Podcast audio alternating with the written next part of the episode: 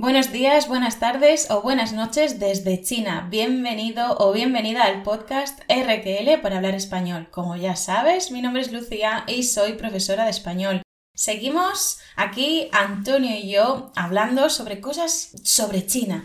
En este episodio vamos a hablar de cinco cosas que nos gustan mucho, cinco cosas que nos encantan sobre China, mientras que en el último episodio estuvimos hablando de cosas que no nos gustan nada. Ahora vamos a compensar un poco, vamos a equilibrar la balanza hablando de cosas que nos gustan mucho de este país. Y aprovecho la ocasión para recordarte que si todavía no estás suscrito a la lista de correo de RQL, donde de vez en cuando envío alguna anécdota, alguna historia, algo de vocabulario, expresiones españolas para seguir mejorando tu español, es buen momento para que vayas a la descripción de este episodio y te apuntes en el enlace que encontrarás ahí. Sin más, ya sabes que está el vocabulario y el resumen de este episodio en la Academia de Español RQL.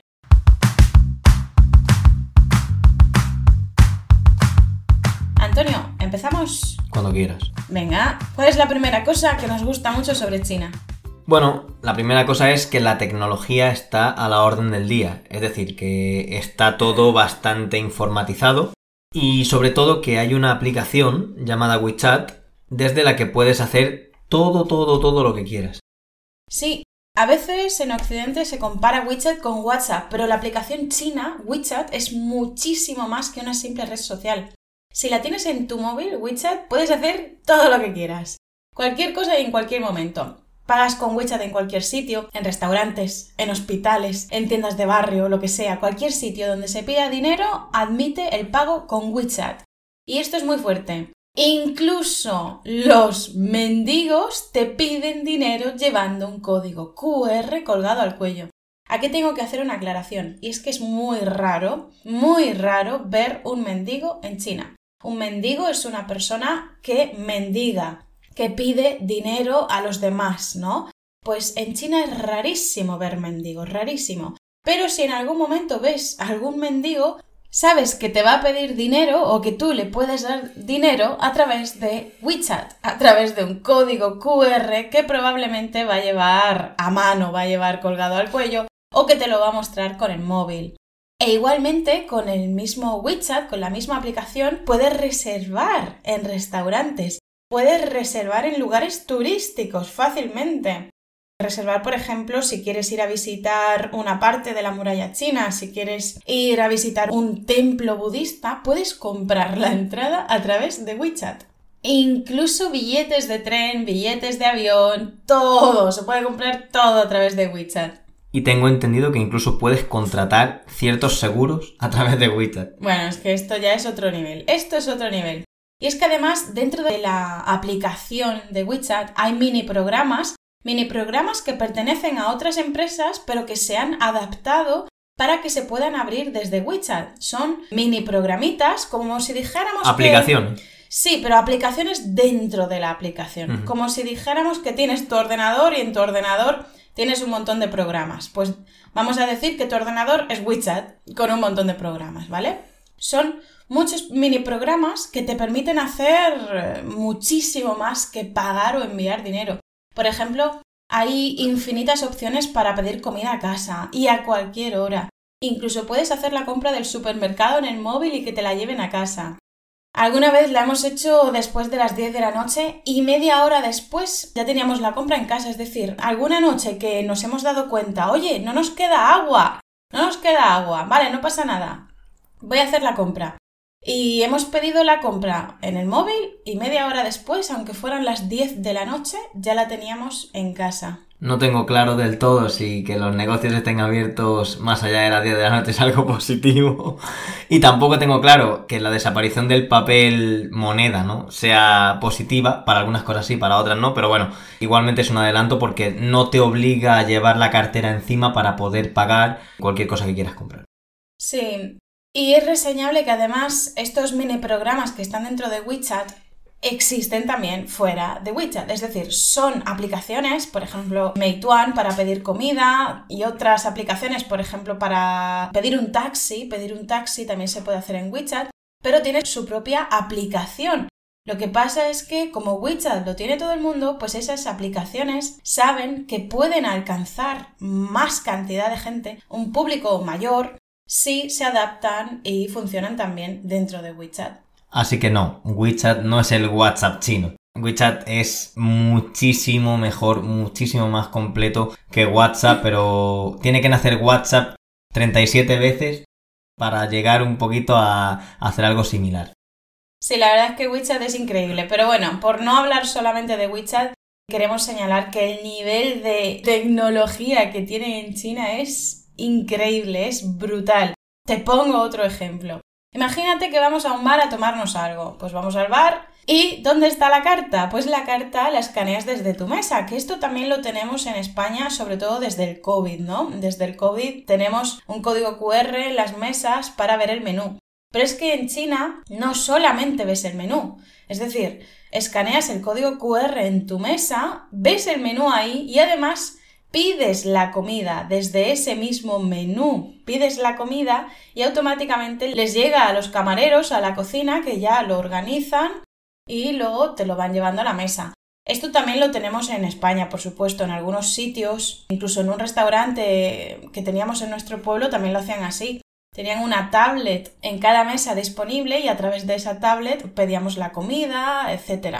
Pero aquí es nada, desde tu mismo móvil escaneando podías ver la carta, pedir, pagar y todo. No es en todos los bares, pero sí, ocurre bastante frecuentemente, sobre todo en los bares que ya son medianamente grandes. Sí, en muchísimos, en muchísimos. Aunque no sean muy grandes, también, también. Está China muy informatizada. De verdad que si tienes la imagen de China como un país más bien pobre, poco informatizado, tienes que ir eliminando esa idea de tu mente. Te digo que incluso puestecillos de comida en plena calle tienen un código QR para que les pagues a través de WeChat. Es todo otro nivel, bastante cómodo. Si un día te apetece ir ligero por la calle, simplemente te vas con el móvil a la calle y no necesitas nada más.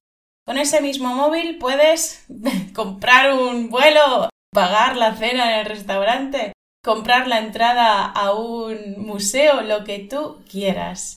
Y por supuesto ya ni hablamos de coches eléctricos, etc. Eso ya es otro nivel. Hay muchísimos vehículos eléctricos en China motos eléctricas, bicicletas eléctricas, coches eléctricos. Hay que llevar cuidado porque vas por la calle y ni te enteras de que un coche está pasando al lado de ti, porque es que son eléctricos y no hacen ruido.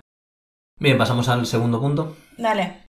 El segundo punto es que es otro mundo y tiene millones de cosas que visitar y con las que seguir sorprendiéndote cada día. Es un país inmensamente grande, pero no solo eso. Es inmensamente grande y tiene un montón de culturas distintas, de provincias distintas que no se parecen en nada a otras. Sí, y cuando decimos que es otro mundo, es que una de las cosas que más nos llama la atención de China y uno de los motivos por los que estamos aquí es porque cuando te vas a otro país en, Europa o incluso en América, son muy parecidos. Son muy parecidos. Si estábamos en España y nos íbamos de vacaciones a, yo qué sé, a Portugal, a Italia, a Alemania, a Hungría, me da igual. Todos esos países son preciosos, son muy bonitos, nos encantan. Pero es que sigue siendo la misma cultura, aunque tengamos nuestras diferencias, nuestros choques culturales. Al final todo es muy parecido y sin embargo aquí en Asia y concretamente en China es otro mundo. Cada día, cada día te puedes sorprender con 8 millones de cosas distintas y puedes aprender un montón de cosas. De hecho, el tiempo, esto lo he dicho más de una vez, el tiempo pasa de manera diferente porque cuando estamos en España, que casi todos los días son iguales, que vale, que sí, que salimos a tomar algo, que salimos de viaje a no sé dónde, que hacemos esto, que hacemos lo otro, aún así no hay tantas sorpresas, tantas novedades y el tiempo pasa muy deprisa. Es como si no se pudiera controlar. Y sin embargo, en China, como estamos sorprendiéndonos tan a menudo, viviendo experiencias tan diferentes, con sorpresas por todos lados, el tiempo pasa más despacio, porque aprendemos mucho más y disfrutamos muchísimo. La concepción del tiempo aquí para nosotros cambia.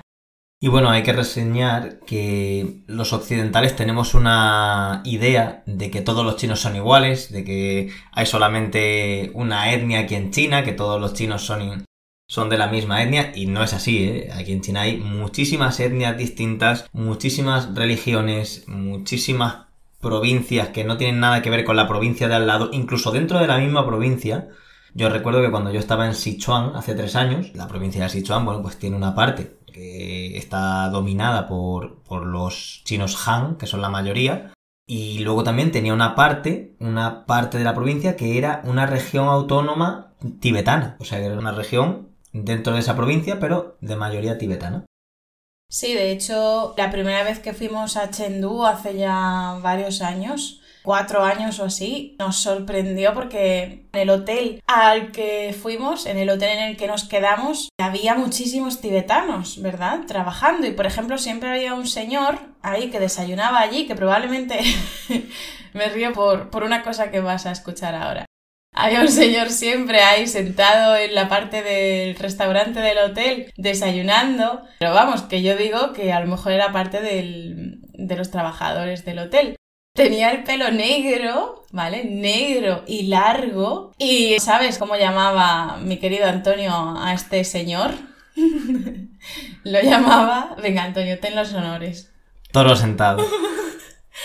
toro sentado. ¿Por qué llamabas toro sentado a este señor? Porque por su apariencia me recordaba un poquito a, a los nativos americanos que salían en las películas del oeste. Y sí, es cierto, es que el hombre tenía así los ojos un poco rasgados, era muy moreno, el pelo muy negro, cabellera muy larga, muy espesa, y me recordaba por ciertas facciones a esos personajes que, que, hacían de los jefes indios de las tribus nativas del norte de América. Y sí, sí, yo para, para entendernos lo llamaba así, pero, pero el hombre era tibetano, ¿eh? Toro sentado. Qué capullo, toro sentado. Pues sí, ahí estaba toro sentado todas las mañanas desayunando arroz.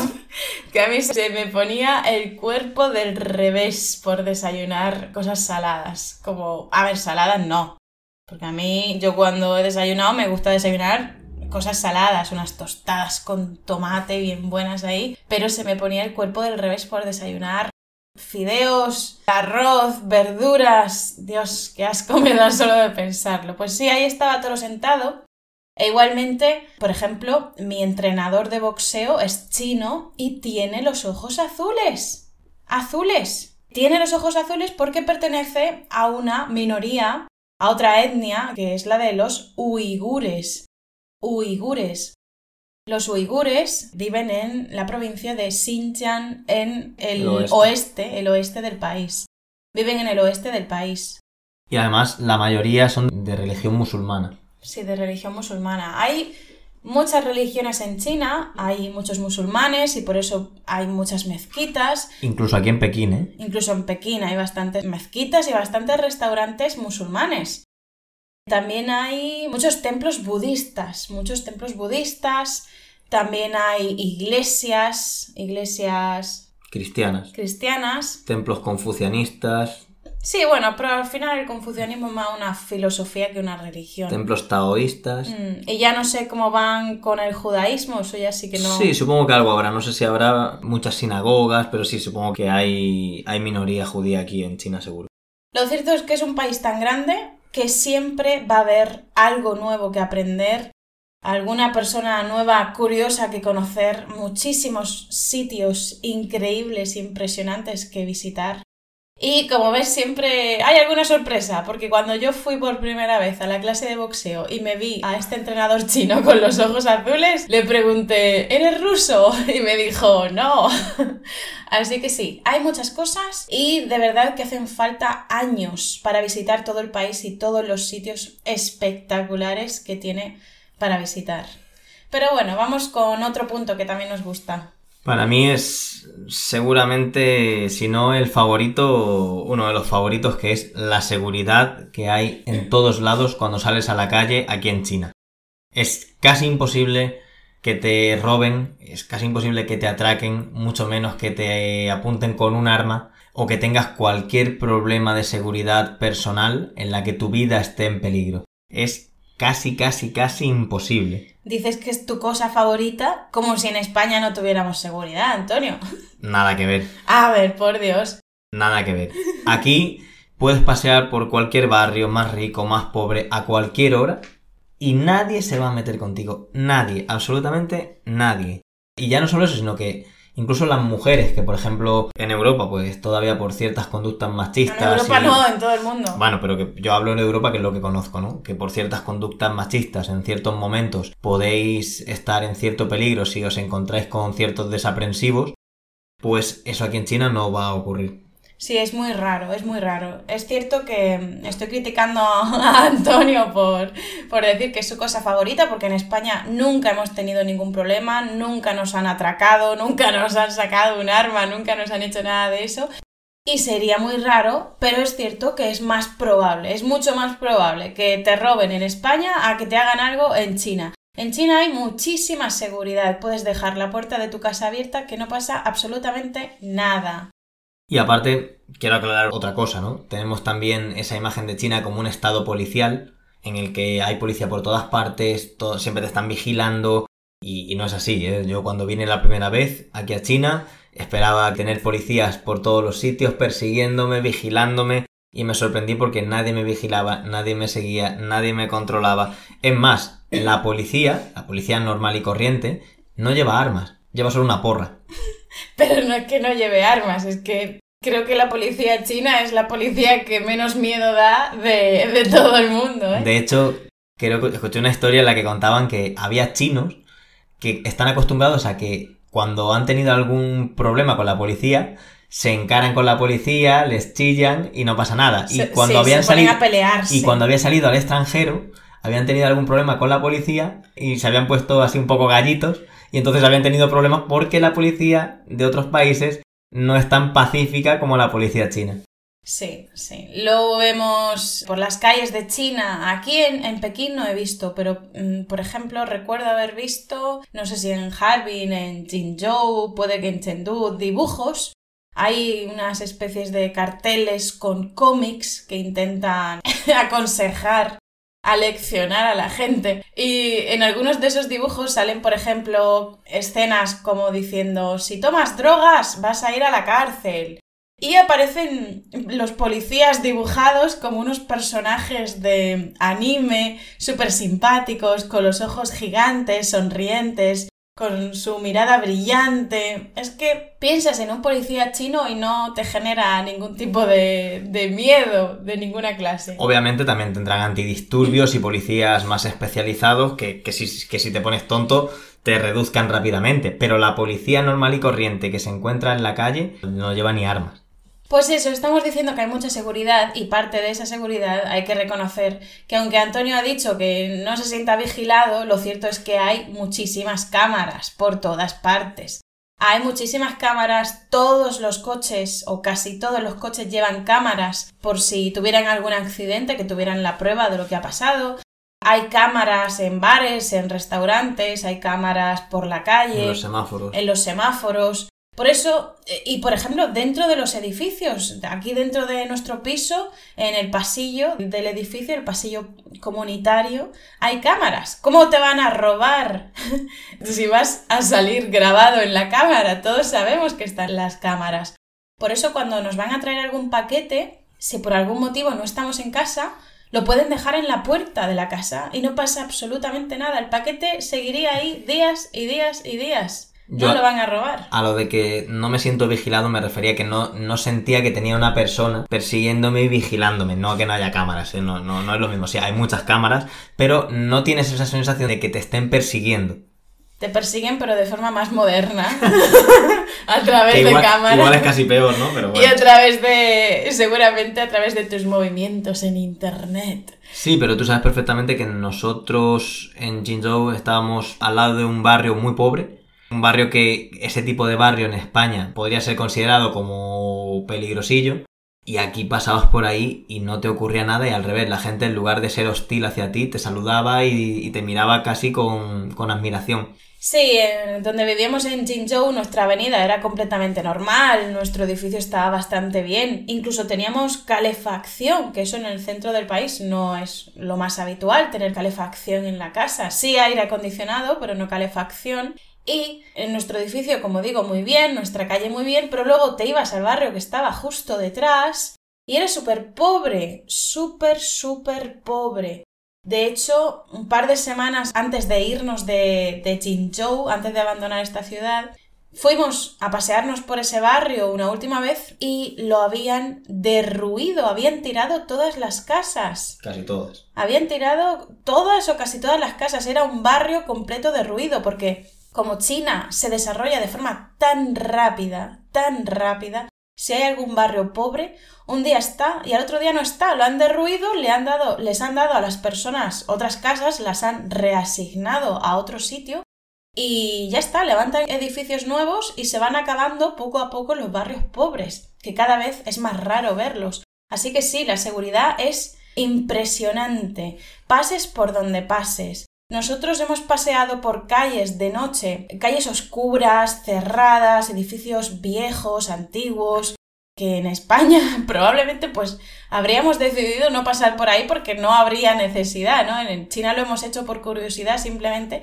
y porque teníamos la completa seguridad de que no nos iba a ocurrir nada, vamos, ningún tipo de conflicto de ningún tipo. Así que sí, España es menos segura que China. China es súper segura. Sí, pasamos al siguiente punto, eh, el punto número 4, y es que China, otra de las cosas muy chulas que tiene es que tiene muchísima vida en la calle. Sí, esta es la cuarta cosa que más nos gusta de China. Tiene muchísima vida. Como a los españoles, a los chinos también les gusta mucho vivir en la calle, salir a comer a los bares, pasear, hacer actividades físicas en los parques. Siempre hay algo que hacer, sea la hora que sea. Sí, les gusta mucho comer en los bares. De hecho, muchos chinos no cocinan apenas en casa porque en los bares la comida es buena y eh, tiene un precio bastante, bastante asequible. Entonces, bueno, pues bajan a comer o a cenar a los bares del barrio. Y bueno, lo de la actividad física también, sobre todo las personas mayores, que son las que más tiempo libre tienen aquí en China. Es muy común que a partir de mediodía hasta la hora de la noche, pues eh, están en los parques, muchas mujeres bailando, haciendo coreografías de baile, Muchos hombres también en las máquinas de gimnasia haciendo sus ejercicios. Y bueno, pues eso, trabajando su flexibilidad, su fuerza, haciendo tai chi. U otras muchas cosas y a veces muy raras, cosas muy raras, ¿eh? Que habría que poner entre comillas lo de ser ejercicios físicos. ¿Cómo qué? Como andar hacia atrás dando palmadas por delante y por detrás. Bueno, eh, no nos vamos a meter con eso, ¿vale? Pero, pero es curioso. Vamos a decir que son personas activas. Son personas activas. Pues sí, nos encanta la vida de China y vamos, es maravilloso, es que mm, cualquier día puedes hacer algo, es como estar constantemente en una capital, ¿no? Al final son todo ciudades bastante grandes en las que hemos vivido y siempre hay algo que hacer, sea el día que sea y siempre hay muchísima vida en la calle. Incluso en invierno, cuando hace mucho frío y cuando las temperaturas no invitan a salir a la calle, siguen saliendo bastante a la calle a pasear, a, cenar, a hacer cualquier actividad, cosa que a lo mejor en otros países que tienen esas temperaturas en invierno no es tan común. Y aquí en cambio enseguida salen a la calle y, acuérdate en Harbin, por ejemplo, en Harbin estaban a menos 25, a menos 30 grados y había un montón de gente paseando por la calle principal, comiendo helados, paseando con los niños. Incluso en el río, en el río de Harbin que estaba congelado, las actividades las hacían encima del río encima del río se ponían a jugar con los niños, a patinar, a jugar a diferentes deportes y a cosas raras. Nosotros que teníamos ganas de morirnos por el frío, pero la gente, oye, súper feliz de estar pasando el rato en la calle. Correcto. Y bueno, vamos al punto 5. A la quinta cosa que más nos gusta sobre China, la quinta y última cosa que hemos recogido, aunque son muchas más las cosas que nos gustan de este país. Y sería la gastronomía. La gastronomía, la comida. ¿Qué pasa con la comida, Antonio?